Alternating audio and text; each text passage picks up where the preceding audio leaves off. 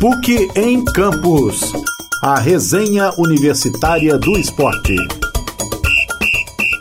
Muito boa tarde, está começando a primeira edição do PUC em Campus, direto da PUC Minas São Gabriel. Comigo, Marina Avelar e João Maciel. Eu, Getúlio Nuremberg, agradeço a sua preferência de sintonia. A partir de hoje, sexta-feira, você vai acompanhar toda semana uma resenha, um balanço das principais competições esportivas da semana, o que aconteceu, o que está acontecendo e o que vai ocorrer. Marina Avelar, boa tarde, o seu destaque. Boa tarde, ouvintes da Rádio PUC, tudo bem com vocês? Então, o destaque de agora que eu vou falar com vocês é Santos contrata o ex-advogado Fluminense para o caso Sanches. E vamos dar boa tarde para João Maciel e o seu destaque. Boa tarde, João. Boa tarde, Getúlio. Boa tarde, Marina. Boa tarde a todos os ouvintes. O meu destaque é para Isaquias Queiroz, que é tricampeão mundial no C1 500 metros na canoagem.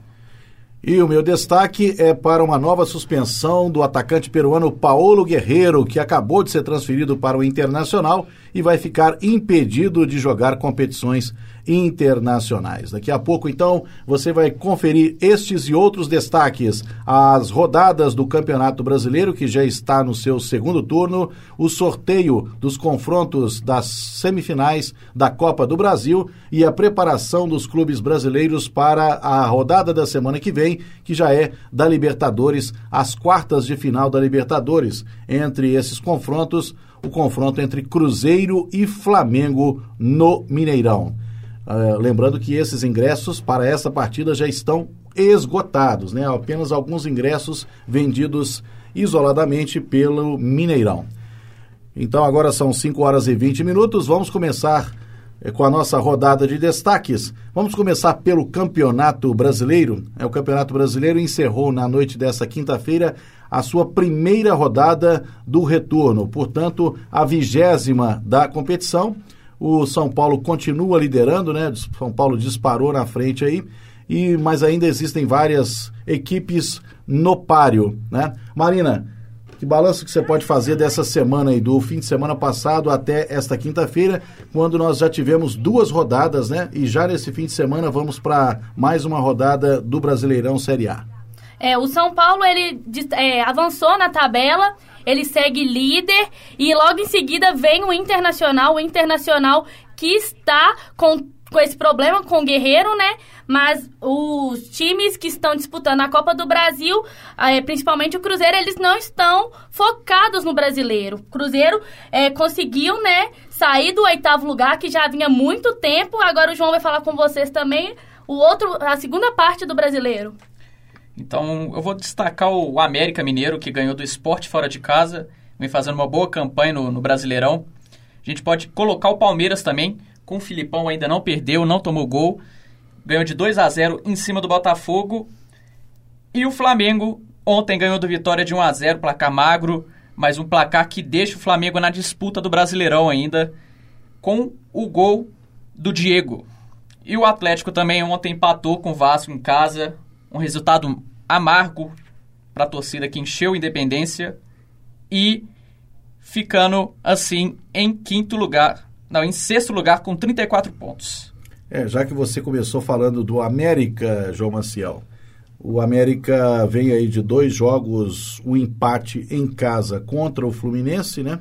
O um empate em 1 um a 1 um, e essa vitória contra a equipe do Vasco da Gama é, por 2 a 0 o time de é, Adilson Batista conseguiu fazer uma apresentação diferente né, e colocou o América é, numa posição é, privilegiada em relação à participação da equipe mineira nas competições. Né? Ou seja, é, a essa altura do campeonato é o melhor desempenho do América desde a história dos pontos corridos, né? desde a criação do Campeonato Brasileiro de Pontos Corridos em 2003 esta é a melhor participação do América até este momento do campeonato, quando nós chegamos à vigésima rodada, a primeira do retorno. Marina. É, o time do, do América, você acredita que ele deve ficar aí até o final da competição nessa zona de classificação, no meio da tabela, décimo lugar, ou ele tem chances de sonhar um pouco mais alto e conseguir, por exemplo, uma vaga na Sul-Americana, É, quem sabe até uma última vaga né, no G6 para a Libertadores. Bom, o América é a grande surpre surpresa do brasileiro deste ano, né? O América que subiu da Série B sendo campeão da Série B e o, a chegada do Adilson Batista trouxe um equilíbrio para o América que veio de vantagens, de vitórias, muito tempo sem perder. Acredito sim que o América pode chegar nessas primeiras colocações, quem sabe chegar na disputa da Libertadores, por que não?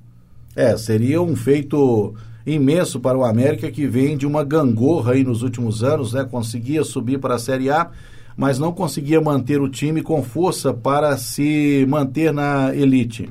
Dessa vez, a equipe do América se apresenta melhor do que muitos, é, muitas equipes que estão mais ou menos no mesmo nível né, do Coelho no Campeonato Brasileiro. E nesse, nesse jogo contra o Vasco, vale dizer que é, o Adilson Batista conseguiu surpreender o, o surpreender não, no Vasco não. O esporte. É, a equipe do esporte a equipe o Adilson Batista conseguiu surpreender a equipe pernambucana porque todo mundo esperava que ele fosse recuar o Giovani que vem atuando no meio para o ataque né? Ele que é lateral esquerdo de origem ele manteve o Giovani nessa posição que vinha jogando e colocou o Gerson Magrão na esquerda posição que o Gerson Magrão já ocupou, inclusive, no Cruzeiro. Exatamente, né? na, no tempo da Libertadores de Exatamente, 2009. ele atuou pelo Cruzeiro. No início, no América, ele também atuou por ali, na lateral esquerda, quando o Brian, que ainda estava na época no, no, no América, é, estava contundido ou estava impedido de jogar. Então, o Gerson Magrão é meio coringa ali. Ele pode atuar na defesa, mais para, para a lateral, ou como meio de campo e às vezes até como armador, né? Como, como meio atacante em algumas o... vezes que e vale ele foi lembrar escalado. que o América estava com Anderson Moreira e continuou com esse trabalho com o Adilson agora, mas mantendo uma boa um bom bom campeonato assim, né? Digamos assim, porque a gente esperava o América brigando lá embaixo, mas o Adilson ainda manteve o, o padrão de jogo assim do Anderson Moreira, que foi muito bem no América e agora está no Bahia. Mas o Adilson vem, ficou um tempo parado. O último trabalho dele foi no Joinville e depois voltou, estudou um pouco mais o futebol e está fazendo um trabalho excelente no América. É, e essa vitória sobre o esporte, é muito difícil ganhar do esporte lá em Recife, né? É, e quebra um problema que o América enfrentava. O América não conseguia vencer fora de casa, né? Nas competições anteriores. Até mesmo na Série B ele tinha problemas para vencer fora de casa. E ele está conseguindo regular, né? Fazendo boas partidas, inclusive fora de casa. Por isso que o América está conseguindo manter aí é, na tabela entre nono e décimo lugar, na frente de equipes tradicionais, como o Santos, como o próprio Vasco, né? Que estão aí amargando a proximidade com a zona de rebaixamento. Falamos então da equipe do América Mineiro. Quem o América vai enfrentar nesse fim de semana? É, qual que é o próximo adversário do América? O América enfrenta o Flamengo no Independência às 4 horas. No domingo, 4 horas da tarde, esse jogo é simultâneo com o jogo do Atlético, né? O Atlético joga contra o Vitória no Barradão, em Salvador, também às 4 horas da tarde nesse domingo. Então vamos falar do Atlético, já que iniciamos aí esta eh, similitude, essa.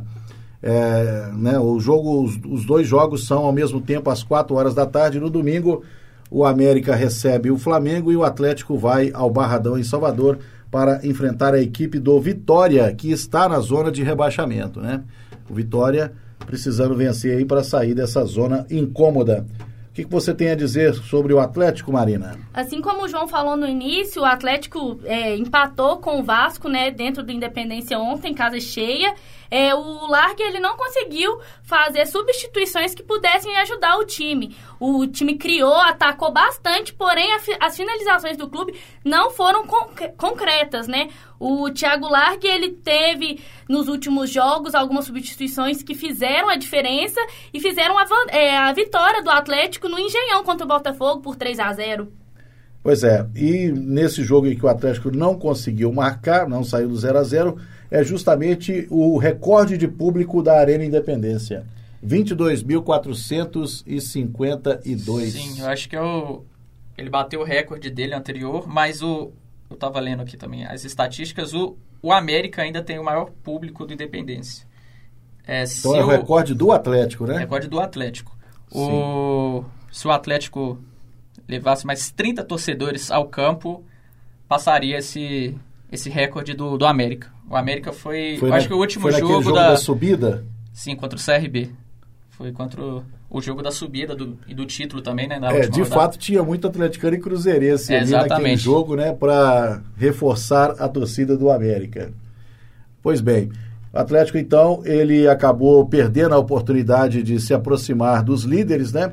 E está na sexta colocação, né? Ele perdeu a quinta para o Palmeiras, que ele pode, se ele vencesse ele passaria o Palmeiras, mas então se manteve na sexta colocação, ainda está no G6, né? Na zona de classificação para Libertadores, mas se distanciou um pouco dos primeiros colocados, porque se mantém aí com 33 pontos. 34. 34, ele tinha 33, com o empate E- foi para 34 pontos. João, Vale ressaltar, de Túlio, é, o Atlético tem uma campanha muito melhor fora de casa, né?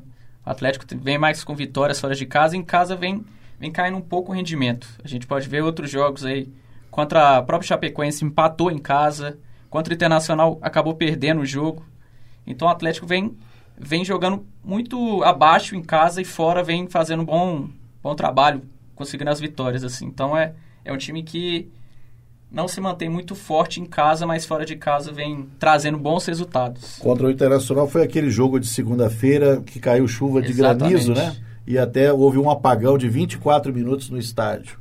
Diferentemente das outras oportunidades em que houve apagão, desta vez o Atlético não voltou melhor e não conseguiu Exatamente. virar né, o jogo. É engraçado essa questão do Atlético, né? Porque quando o Mineirão estava fechado, o Atlético tinha aquela campanha do torcedor do caiu no horto, tá morto. Será que essa campanha, ela. O raio não vai cair novamente no mesmo lugar? Porque o Atlético ela já teve sorte de reverter pla- placares, né? Que foi assim na Copa do Brasil e durante a Libertadores. E o feito do Horto de ficar várias rodadas sem perder lá dentro. Será que acabou? Será que o Atlético ele precisa desenterrar o que tá lá dentro, negativando as vitórias do Atlético dentro do Independência? É, o Atlético aposta muito nessa questão do Horto por causa do caldeirão, né? Que o Horto é, proporciona uma quantidade menor de torcida num espaço menor, então você sufoca o adversário. É mais ou menos a estratégia que o Boca Juniors utiliza no La Bombonera, em Buenos Aires, né? Que é um estádio relativamente pequeno, em que a torcida fica em cima e abafa, né? É, deixando os visitantes meio atordoados, né? Então, é essa que é a intenção, é jogar na base do, do abafa, né? E o Atlético, dentro dessa estratégia, já perdeu a oportunidade de ter rendas até bem maiores no Mineirão, né? De ter uma renda mais significativa em jogos que poderiam ser mandados no Mineirão. Mas é uma estratégia que a torcida, que a diretoria do Atlético vem adotando desde a, a diretoria passada, né? Desde a diretoria eh, comandada pelo Daniel Nepomuceno e continua com essa mesma pegada com o Sérgio Sete Câmara, que está proibido de dar entrevista, né? Ele está suspenso pela CBF, ele não pode dar entrevista, ele não pode falar em nome do clube oficialmente enquanto mantiver esta punição por parte do tribunal da CBF. Agora são 5 horas e 31 minutos. Vamos rodar a vinheta para uma pequena pausa para que a gente possa respirar e logo em seguida vamos falar sobre o Cruzeiro. PUC em Campos. A resenha universitária do esporte.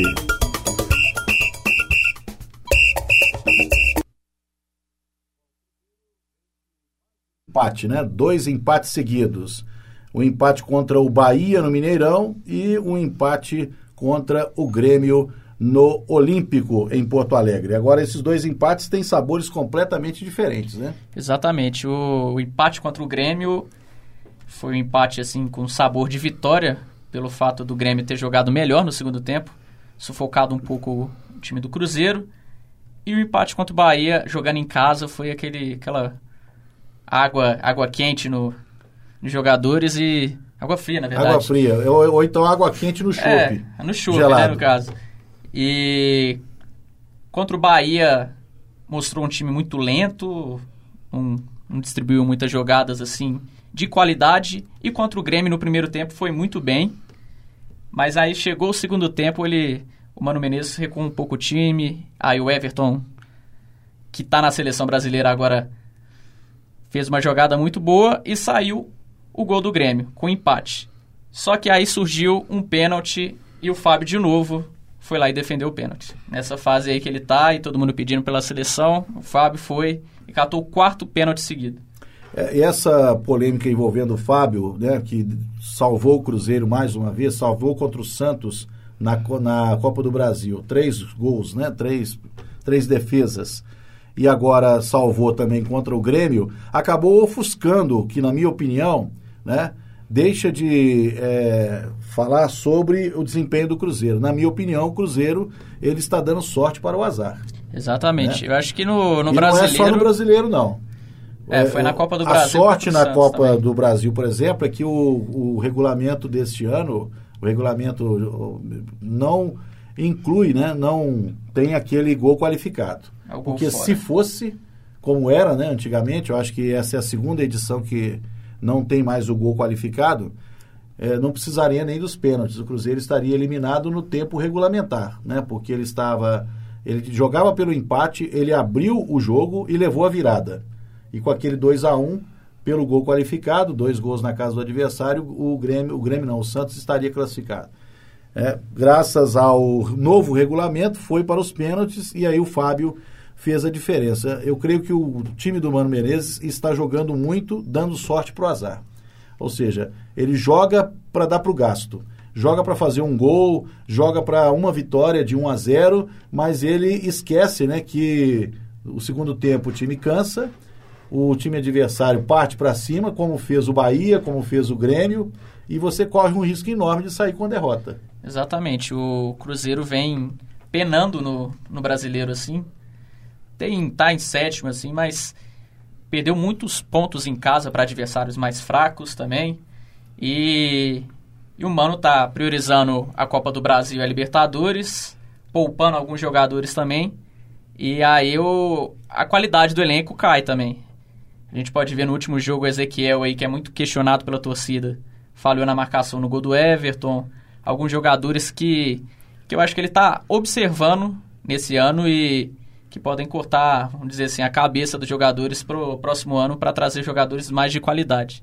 É, depois da partida contra o Grêmio, o Mano não gostou do comentário do Renato Gaúcho de que o Cruzeiro é um time retranqueiro, né? Ele não gostou desse comentário, até respondeu rispidamente dizendo que o Renato Gaúcho devia cuidar é, do time dele. Que o, o, Renato Gaúcho estaria atravessado, com o Cruzeiro atravessado por causa da eliminação ano passado na Copa do Brasil. Né? O Cruzeiro eliminou o Grêmio e foi para a final contra o Flamengo e também derrotou o Flamengo, conquistando o pentacampeonato da Copa do Brasil. Mas eu continuo com essa opinião de que o time do Cruzeiro está jogando só para dar para o gasto correndo um risco enorme e isso pode acontecer também na Copa do Brasil, como poderia ter acontecido contra o Santos, e na Libertadores. Só que na Libertadores o gol qualificado agora vale, né? Para as próximas, para essas, para essas etapas agora de quartas de final e até a final, esse gol na casa do adversário pode fazer toda a diferença. Diferente do que todo mundo estava esperando, o Mano Menezes ele relacionou Raniel e Edilson. E tudo indica que contra o Fluminense ele vai com o time titular. Ele já falou que está priorizando as competições de mata-mata, mas nesse jogo de domingo ele quer os titulares. É sábado, nove é, da noite. Sábado. Cruzeiro e Fluminense no Mineirão, nesse sábado, às nove da noite. Você falava do Ezequiel, o Cruzeiro não vai poder contar com ele, ele levou o terceiro cartão amarelo e também e não vai Cabral. poder contar com o Ariel Cabral que também está suspenso. Mas volta o Henrique, né? O Lucas Silva está disponível e o Edilson, então, como você falou, já pode é, entrar, né? E o Raniel como opção para o ataque, já que o Barcos não está conseguindo, né? Fazer a diferença na frente, não está conseguindo Outro... traduzir a presença, a contratação dele em gols. Outro destaque para esse time do Cruzeiro também é o zagueiro Dedé, né? Vocês falaram do Fábio, que vem fazendo belas defesas, pênaltis pegados, mas o Dedé, ele também vem se mostrando muito bom jogador, com uma frieza, por, pela lesão do Dedé que tem de históricos de lesão e tal, a gente não esperava um Dedé tão bem, já que ele ficou muito tempo sem jogar. Não é à toa que ele hoje ele tá na seleção, né? Foi convocado e o Cruzeiro pode perder o Dedé nesses semifinal da Copa do Brasil, né? Já que ele vai estar tá servindo a seleção. É, a diretoria do Cruzeiro entrou com um pedido para a liberação do Dedé e o pedido foi recusado, não é, Marina? Isso. Curioso é que a CBF negou o pedido do Cruzeiro, mas liberou o Emerson, é, jogador do Atlético, das competições sub-20, para ele jogar o jogo contra o São Paulo, né, aqui no Mineirão, no Independência, porque essa, essa partida ainda não foram decididas. A torcida quer que manda para o Mineirão, porém a diretoria, com essa questão já foi falada aqui do Independência, pode tá esse impasse aí de Mineirão ou Independente. Será que se o Flamengo pedir a liberação do Lucas Paquetá, né, a CBF vai recusar também o pedido? O Paquetá, ele falou durante uma entrevista que ele gostaria de ser liberado, né, para participar dos jogos da semifinal da Copa do Brasil, mas o Flamengo ainda não fez esse pedido formalmente à CBF, não. Se Cruzeiro e Flamengo quiserem contar com seus jogadores convocados para a seleção brasileira, vão ter que fazer uma engenharia logística, fretar um avião para garantir que o jogo, que será no dia 11, né, o jogo contra El Salvador, que será no dia 11 nos Estados Unidos, é, eles consigam embarcar a ponto a tempo de chegar para o jogo contra o Flamengo no dia 12 de setembro. Então, o Paquetá né? ele vai enfrentar o Corinthians, né? Que o Corinthians também está com o Fagner também, mas não sei se o Corinthians entrou com recurso para contar com o Fagner.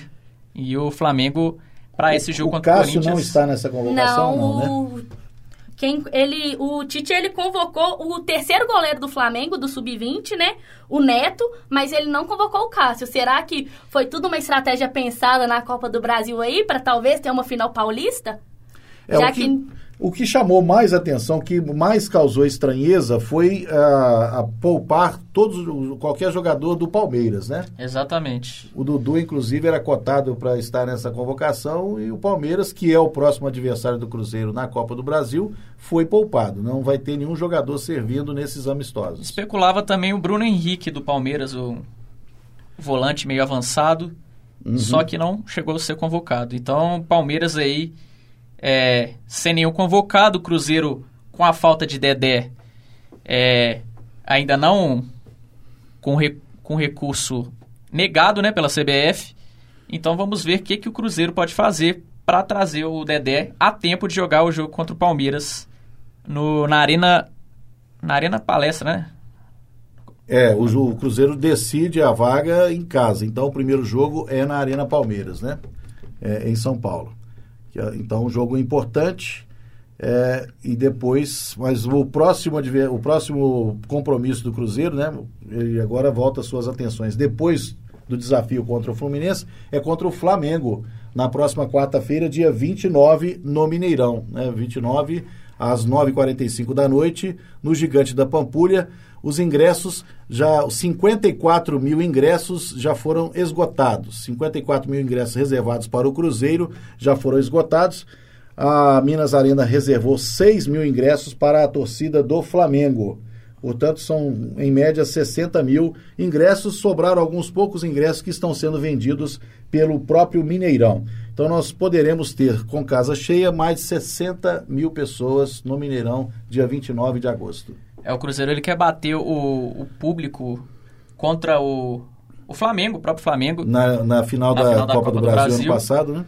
E, e agora só resta bilhetes do da Minas Arena e da Tribuna, que é um que é da Minas Arena propriamente, que é o setor roxo roxo inferior. E o restante é camarote, camarote Brahma, camarote oficial. E o camarote oficial está em torno de 10 mil reais aí para para os torcedores aí. Quem quiser comprar tem que tirar o, o dinheiro do bolso aí. É verdade. E pode acontecer entre Cruzeiro e Flamengo, né? Mais um confronto, os, os, caso os dois passem para a final da Copa do Brasil. Né? Porque o Cruzeiro pega o Palmeiras e o Flamengo pega o Corinthians. Então poderemos ter mais uma final, uma reedição da final entre Cruzeiro e Flamengo na Copa do Brasil. Né? É, eles que vão se enfrentar pela Libertadores na próxima quarta-feira, dia 29. Bom, encerrando então o noticiário dos clubes mineiros no Campeonato Brasileiro e nas outras competições que disputam, recapitulando, Cruzeiro é, abre a rodada dos times mineiros nesse fim de semana, é a segunda rodada do retorno, no sábado às nove da noite contra o Fluminense no Mineirão. No domingo, o Atlético vai a Salvador enfrentar a equipe do Vitória no Barradão. E o América recebe aqui no Independência a equipe do Flamengo. do Flamengo, exatamente. Às 16 horas. É, o Flamengo vai- deve ficar por aqui, né? É. Não deve nem viajar de volta, deve ficar aqui, treinando aqui, provavelmente na cidade do Galo, até quarta-feira, né, Marina? Isso. Então, o Flamengo que enfrenta o América no domingo deve permanecer na capital mineira até quarta-feira, quando vai enfrentar o Cruzeiro, vaga, é, de- quando vão decidir vaga para a próxima etapa, né, as quartas de final da Copa Libertadores da América. Vamos fazer mais uma pequena pausa e em seguida nós temos informações sobre é, O caso Sanches. o caso Sanches, sobre Isaquias Isso. né? E sobre Paolo Guerreiro e outras curiosidades do mundo do esporte. PUC em Campos. A resenha universitária do esporte. São 5 horas e 44 minutos em Belo Horizonte. Eu peço que as meninas que estão aí na operação da mesa, junto com o Alexandre Morato, né, me passem depois os nomes antes da gente encerrar para que a gente possa fazer a ficha técnica, né, pelo nome de vocês, para ficar completa a nossa jornada desta sexta-feira, dia 24 de agosto de 2018. Vamos então falar de outros esportes, mas ainda sobre futebol, né, a gente tem informações sobre o Sanches. Isso, é. Na quarta-feira passada, a Comembol informou que irá iniciar uma investigação para averiguar a possibilidade do Santos ter colocado o jogador de forma irregular na partida. É, para quem não sabe, o Carlos Sanches, ele na final da Copa Sul-Americana de 2015, ele foi expulso por agredir um gandula. E desde então, ele não jogou nenhuma competição pela Comembol e estaria assim punido e o Santos não poderia ter utilizado ele. Porém, um software que o Santos utilizou mostra que ele não estava punido, porque esse cartão vermelho já tinha sido liberado e por isso ele poderia estar usando. O Santos, que hoje anunciou que contratou o ex-advogado fluminense, famoso, né, no caso portuguesa, para resolver essa situação. Vocês acham dessa atitude do de contratar outro advogado, no caso Sanches? É, eu, o, esse episódio né, do advogado do Fluminense tem conseguido fazer milagres lá no TJD ou mesmo nos tribunais aí de outras é, confederações. Né? No caso aí a Confederação Sul-Americana de Futebol, a Comembol. Vamos ver se, se ele conseguir. Né? Se ele conseguir, ele pa, vai, passa a ser né, o advogado mais cobiçado né, da justiça esportiva, porque só ele tem conseguido fazer aí é, milagre, né? Mas- Garantindo, sal- salvando os clubes que ele defender. O, o Santos alega que ele consultou num programa próprio da Comembol. É, no- na fonte do Globo Esporte, eles consultaram que os clubes não confiam nesse software. Será que tem aí algum impasse da- dessa questão do Santos tá usando um- uma leve malan- malandragem no futebol para usar esse artifício? Porque muitos clubes falam que não usam esse software. E aí o Santos está alegando que no software usado pela Comembol ele estava liberado. É, espero que o Santos tenha printado ou tenha guardado esse como documento, né, para usar como prova na sua defesa, né? Porque existem é, alegações que dependem, dependendo da situação, né, podem ser a favor ou podem ser contra. O Cruzeiro mesmo, na estreia da Libertadores contra o Racing, ele não utilizou o Léo, e eu não vou lembrar agora de cabeça o, o outro jogador, por conta da, de outra suspensão em outro, no campeonato da Sul-Americana do ano passado, o Léo estava suspenso. E o Cruzeiro poupou o Léo de não jogar o primeiro jogo por questão de, de punição da Comebol ou, ou de processo que está ocorrendo agora nesse caso Sanches. Certo. E por falar em punição, o atacante Paulo Guerreiro, peruano, que estava defendendo o Flamengo, já em negociação com o Internacional de Porto Alegre, foi novamente impedido de atuar como atleta. Ele que jogou pela Copa do Mundo defendendo a sua seleção, novamente está impedido de pisar nos gramados. É uma situação complicada essa do Paulo Guerreiro, que vai e volta, né? Ou Exatamente. Seja, não há uma definição sobre o futuro jogador, porque é um jogador que já não é tão jovem, já está na curva descendente da sua carreira, né? Então é preciso que haja uma definição, porque senão você acaba é, impedindo, dando a, é, o direito de trabalhar, né? A meu ver, se houve uma liberação que permitiu que ele inclusive disputasse a Copa, eu não entendo essa reviravolta no caso agora. Né? Eu não consigo entender por que, que o jogador agora vai ficar novamente impedido de pisar nos gramados. Complicado para o jogador e para o Internacional, né? Que contratou um jogador de peso, a torcida do Inter já estava fazendo uma festa gigantesca para o jogador e agora ele vai ficar parado é, até 2019 sem jogar bola e, e ele deu até uma declaração para uma, uma rádio falando que tiraram de novo o poder dele de jogar bola, mas ele vai continuar é, firme e forte, porque eu acho que não tem recurso agora. E é uma perda muito grande. É um atacante que fez sucesso no Corinthians, foi muito bem no Flamengo também. E o Internacional contratou a preço de ouro, mas acabou tendo essa, essa notícia nada agradável para o Internacional de não contar com o Guerreiro nessa temporada. É frustrante para o jogador e vai ser um grande prejuízo para o clube, né, que investiu na contratação dele. Mas parece que no contrato com o Guerreiro, o Internacional ele meio que blindou esse momento, porque parece que há uma cláusula nesse contrato que fala caso haver suspensão, o Inter não vai pagar o salário dele. Diferente do Flamengo, que durante a suspensão do Paulo, Paulo Guerreiro, o Flamengo fez toda essa questão salarial de pagamento. No Internacional parece que há uma cláusula que ele não irá fazer esses pagamentos para o jogador, não. É, durante um, é, um programa da Fox Sport, um comentarista é, sugeriu que essa nova punição do, é, do Guerreiro pode ter um dedo sim do Flamengo. Porque não faz sentido três advogados suíços entrar com um novo recurso, já que estava tudo liberado para o Guerreiro estar tá jogando. É uma situação bem complicada. O Guerreiro que ficou naquele vai não vai para a Copa fez uma comoção nacional, internacional, né? Porque o Paulo Guerreiro, ele é um dos principais atacantes da seleção peruana e a falta dele na seleção faria muita diferença. Muito bem. É, antes de mudar aqui a modalidade esportiva, vamos falar do ex-presidente da CBF, José Maria Marim, que foi condenado na quarta-feira pela justiça norte-americana a quatro anos de prisão e mais uma multa de 1 milhão e 200 mil dólares. José Maria Marim está morando em Miami, nos Estados Unidos, há mais de dois anos, desde que se afastou da CBF.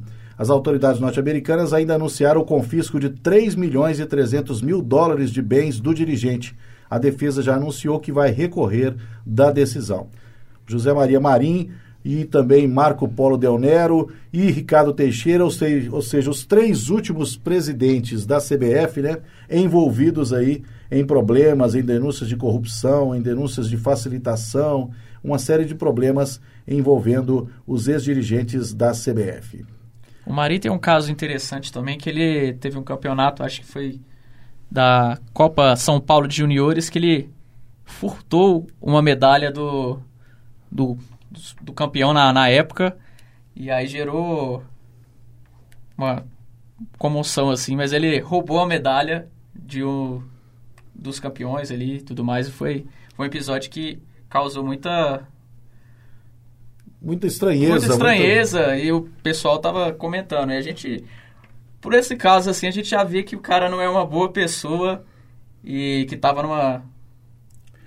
Aliás, esses últimos dirigentes né, que comandaram o futebol, não só brasileiro, mas internacional, todos, muitos deles envolvidos em denúncias de corrupção, como, por exemplo, o ex-presidente da FIFA, né, o Joseph Blatter, Sim. que não terminou o mandato dele numa situação muito confortável, e também o Michel Platini, né? Michel Platini, que era em, embaixador, coordenador de competições da FIFA, também foi afastado por denúncias de desvios, de contratos é, fraudulentos com os países, de facilitação, por exemplo, no que diz respeito às negociações das últimas duas Copas, né? A Copa da Rússia e a Copa, a próxima Copa que vai ser no Catar em 2022.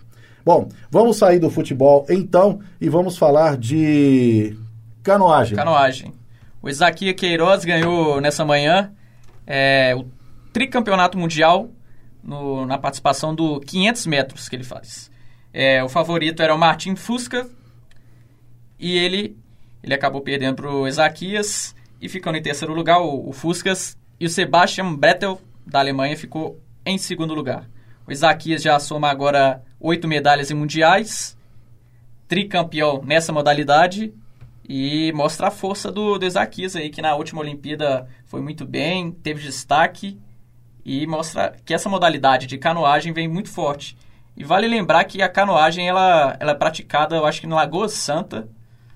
Eles treinam em Lagoa Santa e é bem interessante o Isaquias aí ter, ter mostrado esse nome dele com um esporte diferente para outras pessoas perceberem assim o quanto que o, a canoagem, o esporte aquático, no caso, é, é bastante conhecido lá fora, mas aqui está trazendo é, com Ezaquias muita, muita, muito destaque. No passado, a Lagoa da Pampulha também sediou competições aquáticas, né? Aqui no Brasil, aqui em Belo Horizonte. E, e, há muito tempo que isso não acontece, por motivos óbvios. A Lagoa da Pampulha enfrenta até hoje um problema de assoreamento, de poluição. E tomara que esse programa de despoluição da lagoa permita que daqui a alguns anos a Lagoa da Pampulha, que faz parte do conjunto arquitetônico, né, possa novamente ser utilizada para é, ou, ou, ou, para prática que seja de lazer ou prática esportiva, né, como já foi usada é, no passado. Muito bem, estamos encerrando aqui o nosso PUC em Campos dessa sexta-feira. Destaques finais? Alguma comentário, Marina? É, o Isaquias, ele, é, assim como o João falou, ele saiu a primeira medalha de ouro do Brasil né, no Mundial de Canoagem. Ele havia sido campeão nas Olimpíadas do Rio e essa, hoje, foi a primeira do Brasil no, no Mundial de Canoagem e para canoagem que está sendo realizada em Portugal. Muito bem. Destaque final, João? É, eu vou destacar o goleiro do Tottenham e goleiro da seleção francesa, Loris, é detido por dirigir embriagado em Londres e com isso ele vai ter que pagar uma multa aí, já que estava dirigindo bêbado. E aí, para pessoas aí, ó, não dirige. Mas isso aí. não vai afetar a carreira dele como jogador de futebol. Exatamente não. Né? não. Muito bem. Ficamos por aqui no primeiro PUC em Campos e aguardo você em sintonia na próxima sexta-feira, quando estaremos no último dia do mês de agosto, 31 de agosto. Agradeço aqui os trabalhos técnicos de Alexandre Morato, Raíssa de Oliveira, Tabato Duarte e Cris Lacerda. Me acompanharam aqui nessa primeira edição do PUC em Campos Marina Velar e João Maciel, estudante de jornalismo da PUC Minas São Gabriel. Eu, Getúlio Nuremberg, me despeço, agradeço e até a próxima. PUC em Campos. A resenha universitária do esporte. Essa foi uma produção do Lab SG para a Rádio Online PUC Minas. Ouça mais em fca.pucminas.br barra rádio.